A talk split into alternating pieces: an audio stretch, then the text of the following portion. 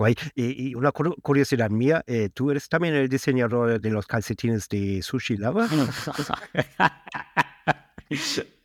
bueno, esa, estaba, también... a punto, estaba, a punto, de comprármela, ¿sabes? Sí, bueno, pues mira, cuando acabemos te doy un código de descuento y, y haremos un apaño.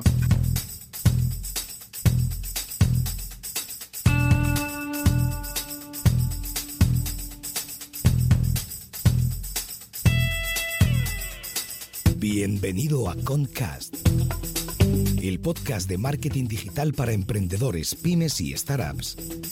Cada semana te damos consejos, trucos, hacks, casos de éxito, entrevistas y charlas con expertos para que tu proyecto tenga éxito y expansión, tanto a nivel nacional como internacional. Y aquí está tu anfitrión alemañol, Gabriel Andino.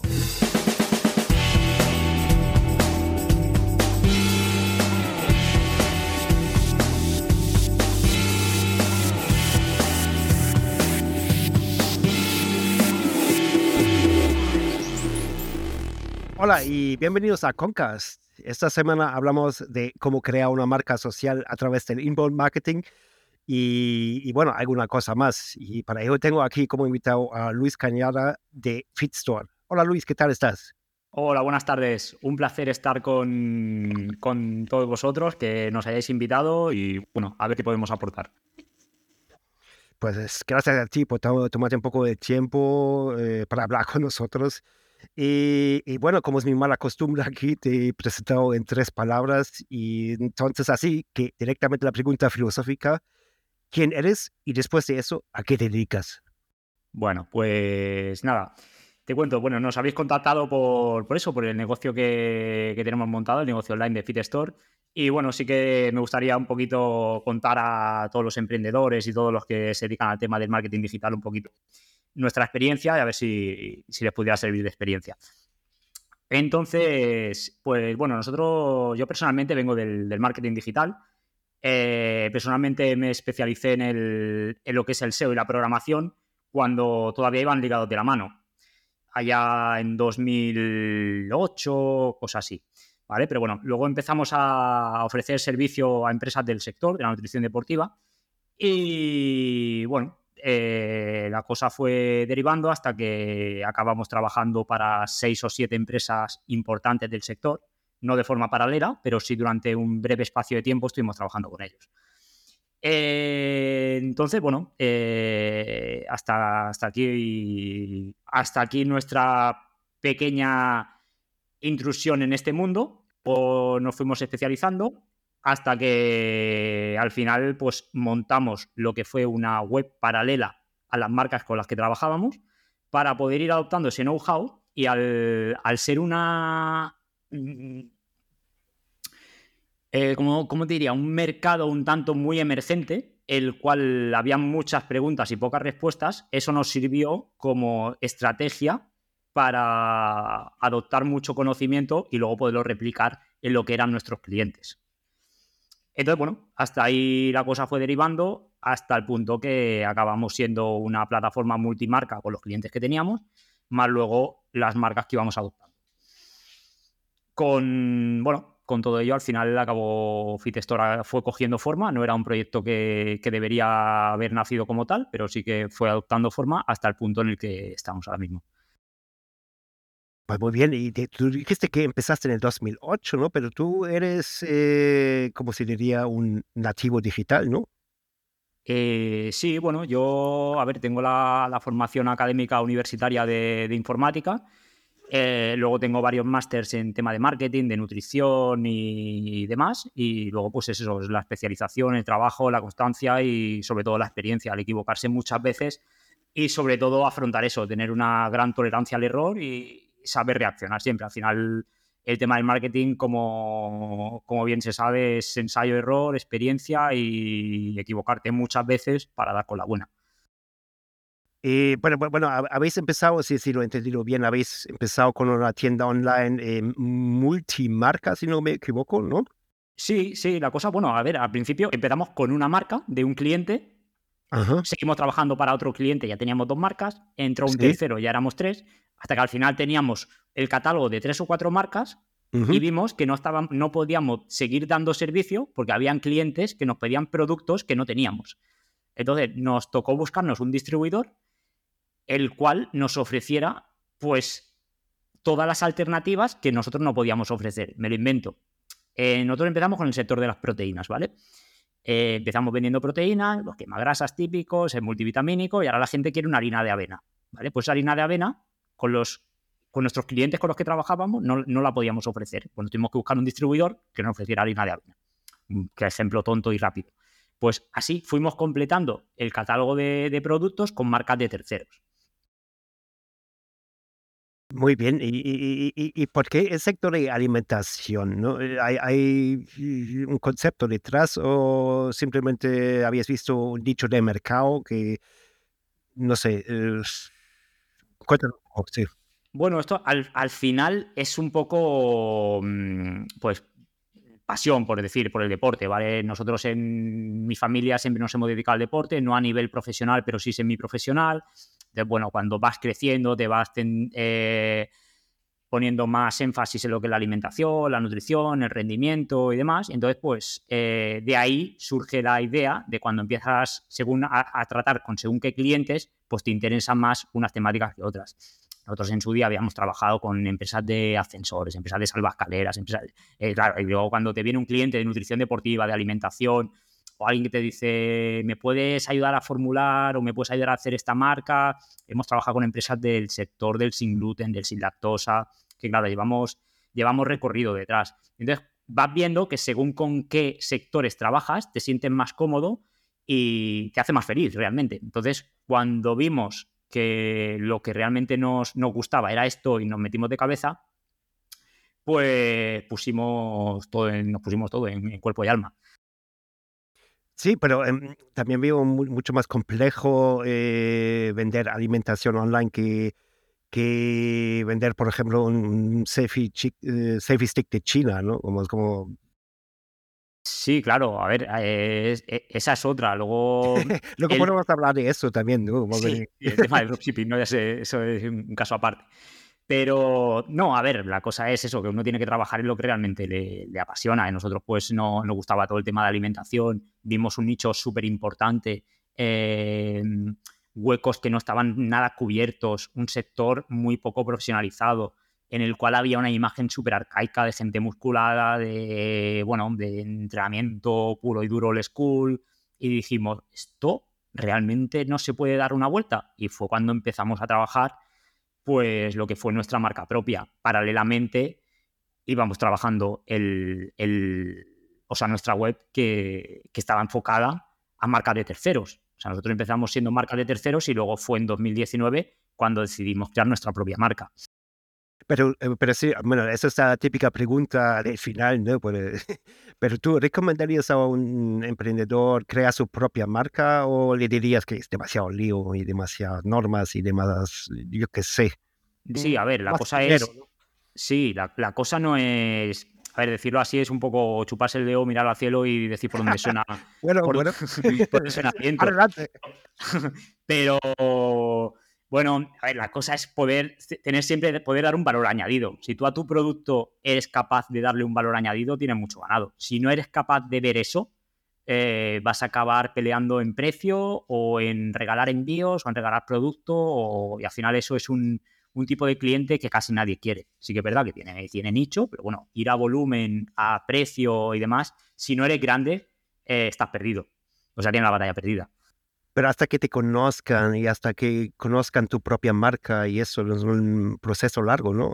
Sí, no, es un proceso muy largo y luego, pues, eh, en función del tipo de filosofía de marca que quieras transmitir, todavía es más complicado.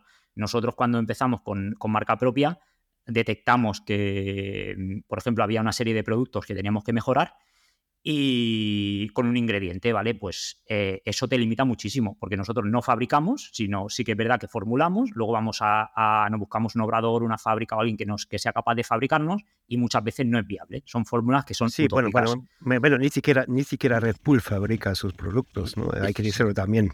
Sí, no, no, a ver, aquí fabricar, fabrican cuatro. Lo que pasa que, bueno, pues luego hacen marca blanca para todos y al final cada uno como mueva su marketing es como, como, como es capaz de posicionar su marca. Y, bueno, vamos directamente al tema de hoy, ¿no? Es como, em, somos principalmente un podcast de marketing para e-commerce y startups.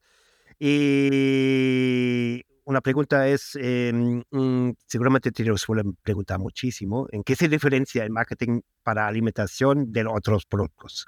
Eh, bueno, a ver, para empezar, eh, hablamos de salud, ¿vale? Aquí no estás vendiendo moda, no estás vendiendo seguros de vida, no estás vendiendo, estás vendiendo salud, ¿vale? Entonces, aquí hay una barrera ya que es una barrera ética, ¿vale? Es decir, eh, si quieres vender salud, quieres vender alimentos y tal, eh, lo primero que tienes que ser una persona, una persona, una marca, un, llámalo como quieras, un ente transparente, ¿vale? Si no, eso ahora mismo penaliza mucho. Estamos en un momento histórico en el que hay demasiada información, en el que el cliente cada vez se informa más y en el que las mentiras tienen un precio muy grande. ¿Vale? Entonces, lo primero es ser honesto. O sea, si, si quieres entrar en un, set, en un sector como el de la alimentación, que cada vez está más especializado, con un producto random, eh, es posible que no te funcione. O que lo tengas que mover a través de influencers, a través de promos, a través de regalos, a través de, bueno, a través de lapidar tu propio producto. Ahí hay una. Luego, otra, otra barrera de entrada grande, si quieres hacer las cosas bien, es el tema de los registros sanitarios, el, registro de suplementos, toda la trazabilidad de productos, etcétera, etcétera. ¿vale? Pues esto al final no es vender camisetas que dice, bueno, se me ha quedado la camiseta de verano, la saco en liquidación el verano que viene. Aquí si un producto te caduca no puedes venderlo. Si un producto tienes una alerta sanitaria, tienes que hacer una trazabilidad inversa para saber quién lo tiene para decirle que no lo consuma, para retirarlo en caso de que sea necesario, o para, por lo menos, tener todo ese control en el mercado de que sepas en todo momento dónde están tus productos. Muy bien, pero pues, ¿cómo consigues la, reputación, por ejemplo? Porque yo, a, mí, por ejemplo, me, me, gusta mucho el biohacking, la nutrición, eh, la nutrición y obviamente soy el target eh, de mucha publicidad en Instagram de muchísimas cosas, ¿no? Y, no sé, no, me, no me, fío de poco, para decirlo de una manera. De muy pocos, la verdad, como, sí, veo muchísimos suplementos, por ejemplo. Bueno, a ver, eh, es un, es un sector que está muy trillado. Eh, cuando una empresa te está haciendo un 70% más un 20% más envío gratis, en realidad esa empresa me está diciendo que está perdiendo dinero. Porque si asumas un 70 más un 20 más un envío gratis, que sea un 10% de un pedido, por un pedido de, 50 euros, 5 euros de envío, me está diciendo que esa empresa pierde dinero. Obviamente una empresa no pierde dinero, porque ahí aparte se lleva la comisión el influencer, etcétera, etcétera. Y la empresa gana un 30% todavía. Entonces dices, realmente esto aquí hay un poco de circo montado detrás, en el cual eh, alguien está ganando dinero con un producto con un precio infladísimo y con una serie de un ejército detrás que está promocionando a base de códigos de descuento para llevarse el gato al agua. Entonces dices, algo está fallando, ¿vale? Porque estamos vendiendo salud, estamos doblando el precio o multiplicando el precio por 4 o por 5 para que todos salgamos ganando, para que el influencer esté contento, para que el cliente esté contento, para que encima le den regalo, para que encima tenga el envío gratis. Entonces, claro, ahí algo no está funcionando. Cuando, si quieres vender salud, así no funciona. Vamos, no, nosotros no concebimos que funcione así, ¿vale? Porque entonces hay en algún sitio, en algún punto de esa cadena, que algo no está funcionando bien. O el producto no tiene la calidad que ha de tener, o el precio no es el que ha de ser, o la gente no está cobrando las comisiones que ha de cobrar. Entonces, mm, eso es un tanto que genera un poco de desconfianza. Esa es una. Luego, otra es eh, estos recomendadores, prescriptores o como queramos llamarlo, eh, normalmente tienen tiene exclusiva con esa marca. Es decir, si estás colaborando conmigo, no puedes colaborar con otro. Si a ti te gusta, o sea, no, es como un Barça-Madrid, ¿vale? No puedes ser del Barça y del Madrid a la vez. Eh, vale, ¿por qué, ¿por qué, en sector salud no puede ser del Barça y del Madrid a la vez? No puede recomendar un producto mío. O sea, yo tengo mis competencias mayores, no pueden recomendar un producto mío y sé que lo están tomando. Pero bueno, pero a mí me da igual porque mi marketing no, no va ahí, porque pierdo toda la credibilidad. ¿Pero lo ves un poco como mafia, eh, para decirlo de alguna manera? Sí. ¿Sí? Sí. Bueno, eh, entonces, una pregunta polémica. ¿Qué opinas de los influencers en general o trabajar con influencers? Eh, bueno, a ver, al final eh, yo siempre hago la comparativa como si fuera un e-commerce, ¿vale? Cuando llega al final, cuando llega al, tema del transporte, ¿vale? Hay un marketing, ¿vale? Hay un marketing detrás, una creación de producto, eh, la ficha de crear la, la ficha de producto en la web, luego creas todas las creatividades para anuncios, haces lanzamiento en Instagram, haces lanzamiento en mailing, haces todo por, todos los canales sabidos y por haber, lanzas el producto, ¿vale? En almacén te lo preparan de locos, te lo envuelven, te lo preparan como si fuera un regalo y tal. Luego te viene, se lo lleva el tío de correos, perfecto, y luego cuando lo tienen que entregar, cogen y te lo tiran por encima de la valla, ¿sabes? ¿De qué te sirve todo el trabajo que has hecho si luego tienes alguien que al final de todo te la lía? Pues con los influencers puede pasar eso. Entonces, mm, normalmente a final de cada mes ves que hay movimientos. Ya no me voy de esta marca porque no es la filosofía que esperaba, vuelvo a mis inicios y tal. Bueno, a ver, al final esto es, a ver, aquí el que paga, el que pone el dinero encima de la mesa es el que se lleva el gato al agua. Te lo pueden vender como quieran. Entonces, eso en nuestro sector está, eso ya la gente ya se lo conoce. Es, es muy básico, es un marketing muy básico. Eh, el que paga más comisiones es el que se lo lleva.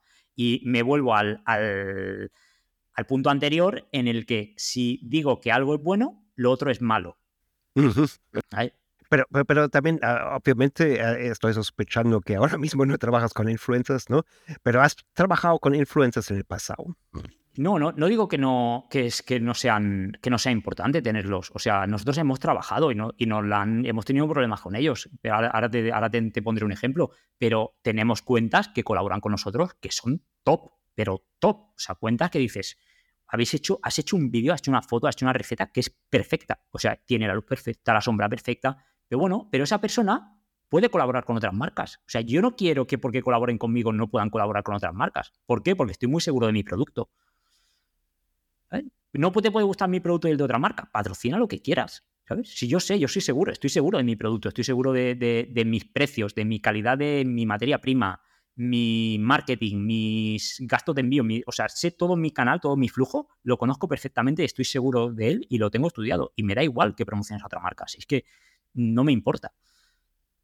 De hecho, es como tendría que ser y es como ganar la credibilidad. Si la credibilidad la tienes que ganar baneando a los demás, mm, bueno, cuestionable. Muy bien, muchas gracias Luis. Y, bueno, volvemos un poco al, tema de hoy, ¿no? Que, que estamos hablando eh, de una marca social. Y, bueno, em, hemos hablado un poco de esto antes y por lo que he visto sois muy fuertes en las redes sociales, ¿no? Por ejemplo, Instagram. Yo creo que mm, sospecho que, que es vuestro canal principal.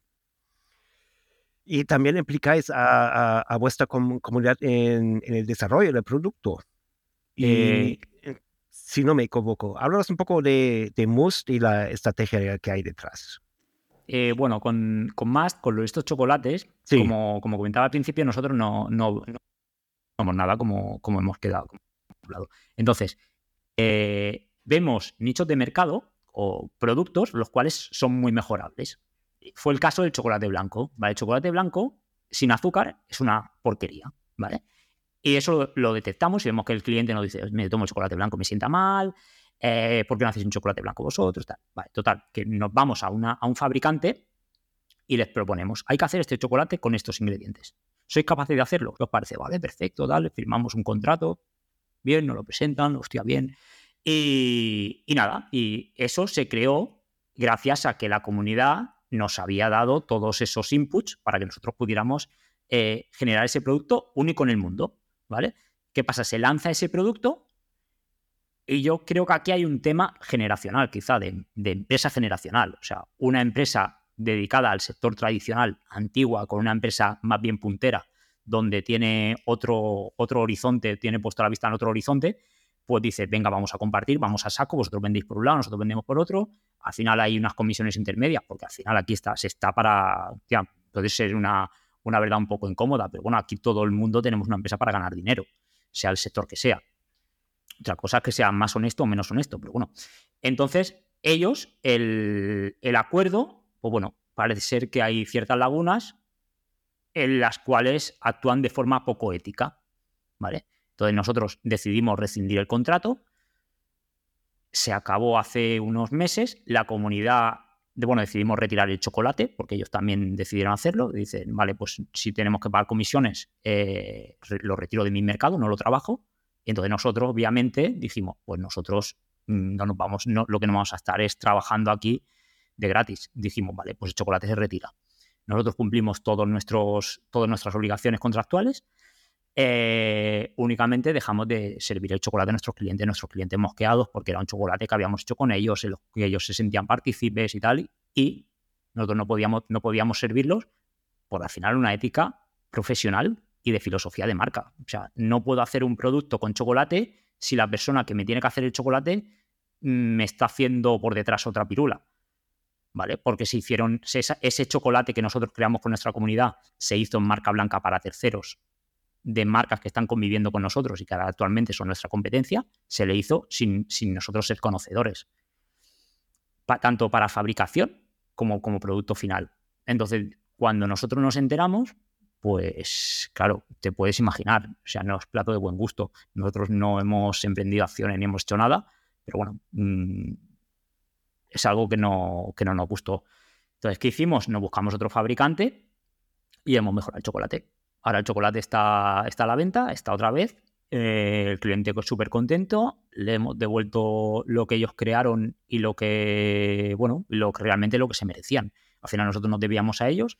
Hemos conseguido un producto más económico y con unos valores nutricionales muchísimo mejores que el producto que, teníamos anteriormente.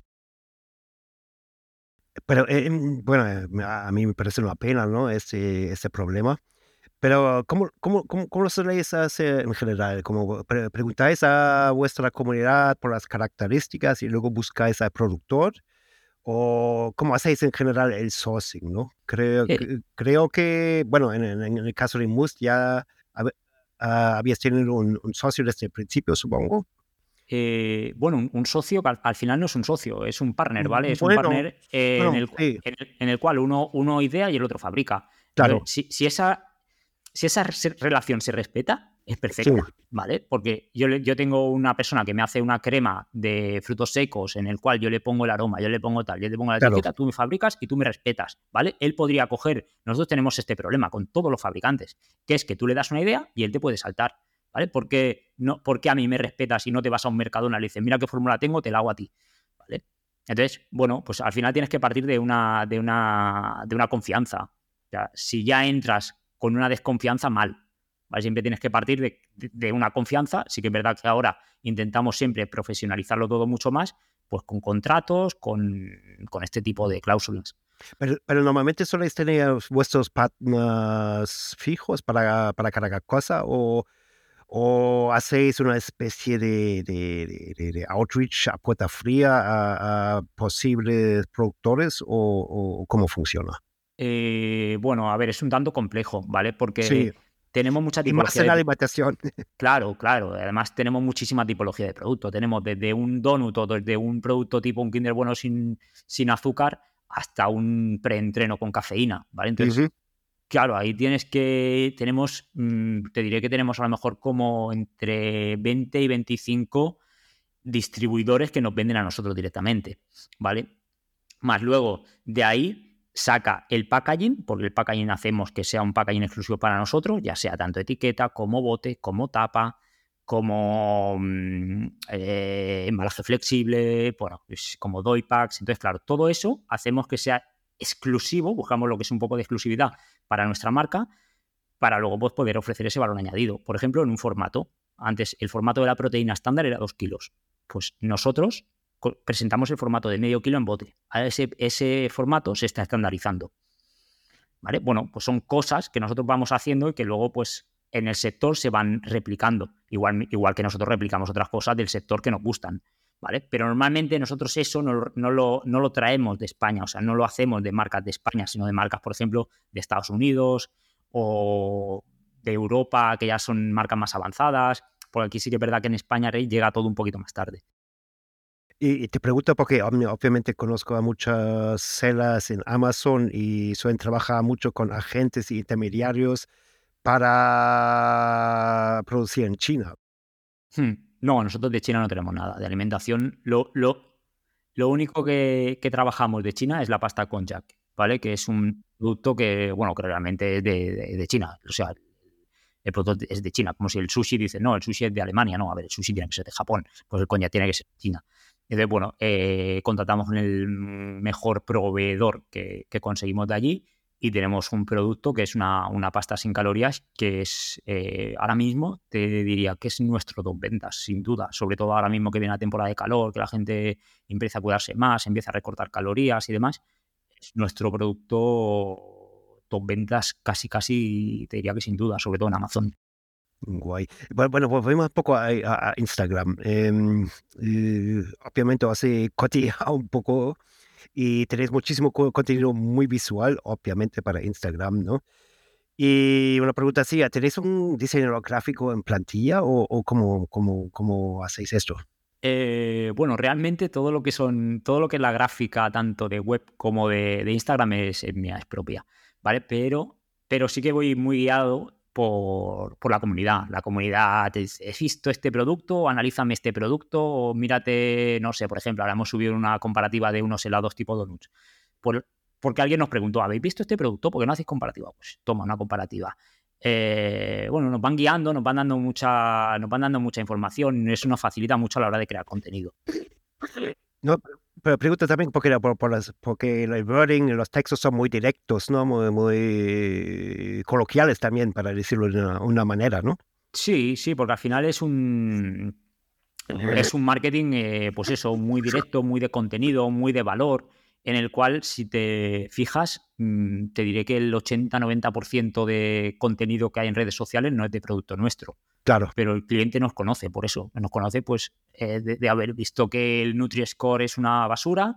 Y de, hostia, pues esta gente, pues, ¿quiénes son? Entran en web, ven los productos, ven que, bueno, pues luego las, los copies de, de, de, cada ficha de producto están muy trabajados. Mm, bueno, es, es, es un trabajo largo y tedioso y al final es una apuesta en la cual se invierte muchas horas, mucho dinero y sobre todo mucho esfuerzo. Pero también te gusta cómo crean pelín de polémica con, ¿se puede decir eso? Bueno, creamos polémica, sí, sí, creamos, creamos, creamos ¿El polémica. consiste en eso? ¿Se puede decir eso? Que, existe un poco... Bueno, a ver, al final nosotros nos basamos mucho en la comparativa, ¿vale? Cuando comparas, uno gana y uno pierde. Claro. El que gana no dice nada y el que pierde te envía un burofax. ¿Vale? Sí. Pero bueno, a ver, estamos dentro de de un marco legal en el cual es posible las comparativas que hacemos, ¿vale? O sea, no nos salimos en ningún momento del marco legal. Todo esto estamos totalmente asesorados por, nuestro, por, nuestro equipo y sabemos hasta dónde se puede llegar y hasta dónde no. Entonces, eh, todo lo que es las comparativas que hacemos no son comparativas subjetivas, son comparativas de puedes comparar calorías, puedes comparar ingredientes, puedes comparar precio y no entramos en, en que si uno es mejor o es peor. Eso ya el cliente o el consumidor es el que ha de decidir lo que toma y lo que no. Guay. Y, una curiosidad mía, eh, ¿tú eres también el diseñador de los calcetines de Sushi Lava? bueno, esa, estaba, también... a punto, estaba a punto de comprármela, ¿sabes? Sí, bueno, pues mira, cuando acabemos te doy un código de descuento y, y haremos un apaño. sí, el tema de los calcetines, bueno, eh, tenemos y una cosa que veía como muy curiosa y que me, gustaba mucho. Entonces, bueno, sí que es verdad que te requiere una inversión grande, pero cuando estás metido ya en, cierta inversión, dices, bueno, una línea más tampoco, tampoco me viene de ahí. Es algo original que nadie tiene y al final es lo que hay que hacer, eso, cosas originales, divertidas y que a la gente le gusten. Y en serio, estaba a punto, estaba a punto, oye, calcetines, ¿no?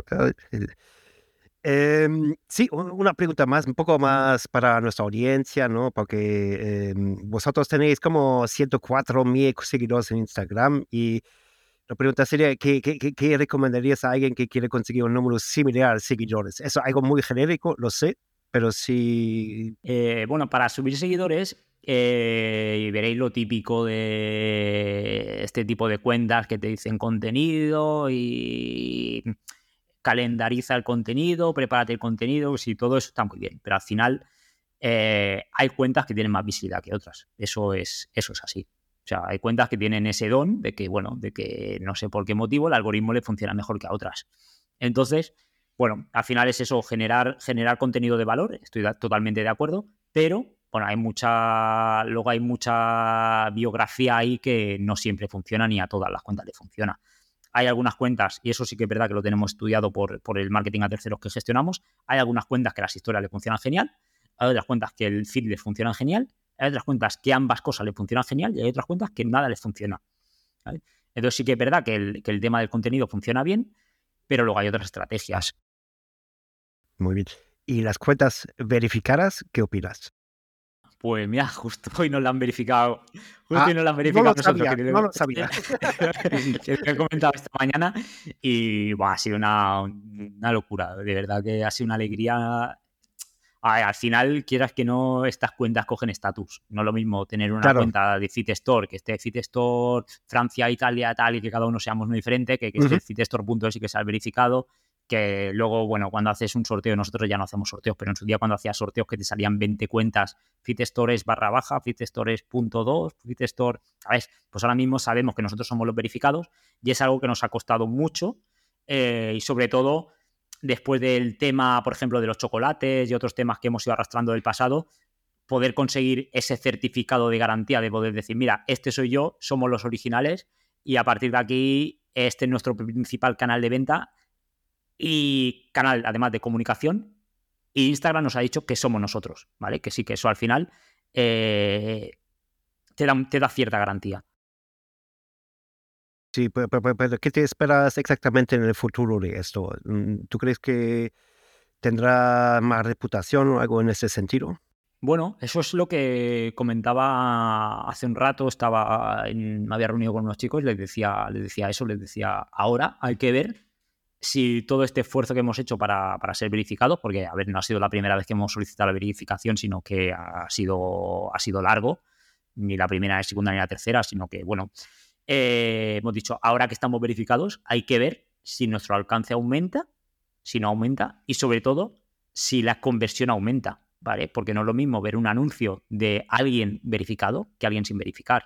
Yo estoy seguro que tiene que aumentar.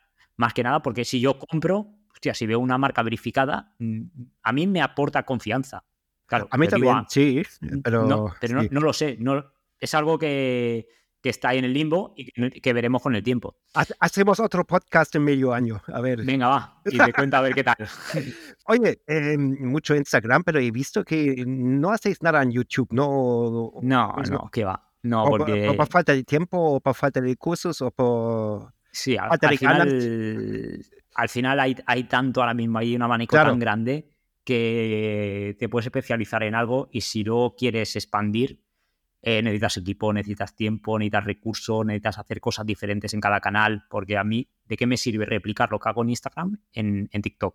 Sabes que muchas marcas hacen eso. De hecho, nosotros en TikTok ahí lo tenemos y bueno, mm, te subes cuatro cosas, realmente no sabemos bien bien ni cómo funciona, pero replicar una cosa en otra, no sé, no le veo, realmente no le veo la gracia. Entonces nos hemos especializado en Instagram, la gente nos conoce de Instagram, de hecho si pones en Google Fitstore, lo primero Fitstore Instagram, Instagram Fitstore, eh, la gente nos conoce de ahí, nos tiene como referentes ahí. Y abrir ahora mismo otro melón realmente creo que sería un esfuerzo demasiado grande para el resultado que no va a dar. El, target está un poco en Instagram, ¿no? Como fitness, salud, etcétera. Sí, sí que es verdad que en, TikTok ahora mismo se está abriendo ahí mercado, pero no, pero no considero que, que nunca llegue al, volumen que hay en Instagram. Mi Instagram ha sabido retroceder y otra vez está dando eh, puntuación o puntuación o valoración o como ponderación a lo que son las fotografías, cuando el año pasado era un desastre. O sea, subías algo, tenías que subirlo en formato reel, tenías que hacer el truco ese de la foto de los tres segundos para que te considere que es un vídeo y, interacción de más gente. Bueno, que habían se, convirtió en un súper tedioso y los que aguantamos allí, pues bueno, pues ahora mismo estamos viendo resultados. Pues muy bien. Y bueno, volvemos un poco a vuestro marketing en directo, ¿no? Lo habéis comentado en otro podcast.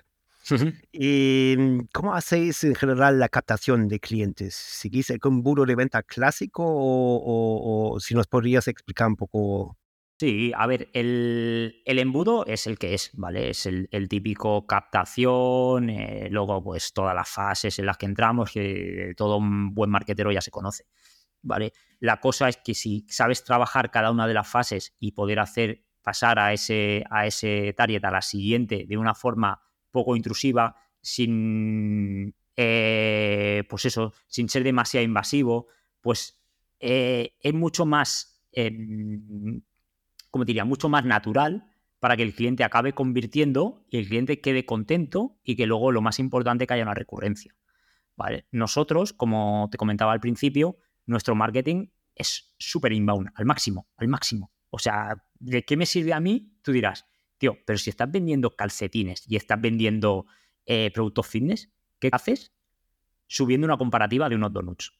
¿Sabes? Pues bueno, pues mira, gracias a esa comparativa de los donuts, entrará un cliente, luego se me irá historia, dirá, hostia, o por ejemplo, este tío está verificado o esta empresa está verificada, luego me dirá, ¿y esto qué es? ¿Una crema Kinder? Bueno, pues a lo mejor llega allí y dice, pues bueno, pues esta gente tienen 105.000 seguidores o 104.000, los que sean, están verificados. Eh, la comunidad les contesta a todo lo que van comentando, a todo lo que van subiendo. Y encima tienen una tienda online en que tienen buenos reviews, eh, una imagen en condiciones, las descripciones están completas, ¿por qué no le voy a comprar?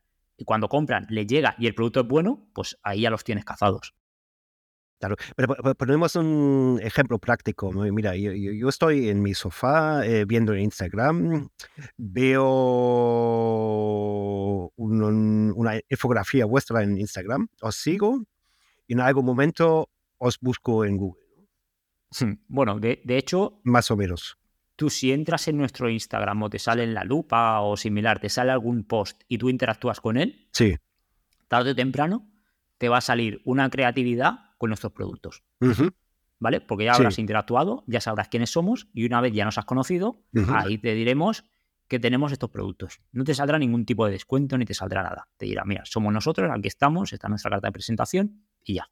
¿Qué te interesa? Entrarás a la web y no comprarás. Pero bueno, ya habrás activado lo que es el típico pixel. ¿Vale? Y una vez activado el pixel, pues luego ya entra otro tipo de maquinaria. Descuentos, de, bueno, los carritos abandonados, etcétera, etcétera. Muy bien. Y luego, aparte de, aparte de eso, luego tenemos el, típico SEM de, Google, ¿vale? Sí. eso, bueno, es las campañas, las Performance Max estas que ahora todo el mundo está montando y que realmente están funcionando bastante bien.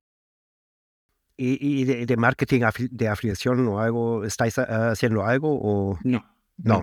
No, porque al final no, no creo que sea algo que la marca soporte. ¿vale? Es decir, cada uno que me traes te llevas un 5% para ti, un 5% para tu amigo. Eh, no sé, no lo consideramos que sea como demasiado serio para nuestra marca, ¿vale? Porque no, es, pues sonar un tanto pedante, pero no es algo que necesitemos de que estén recomendándonos y tal. El que nos recomienda es porque realmente quiere.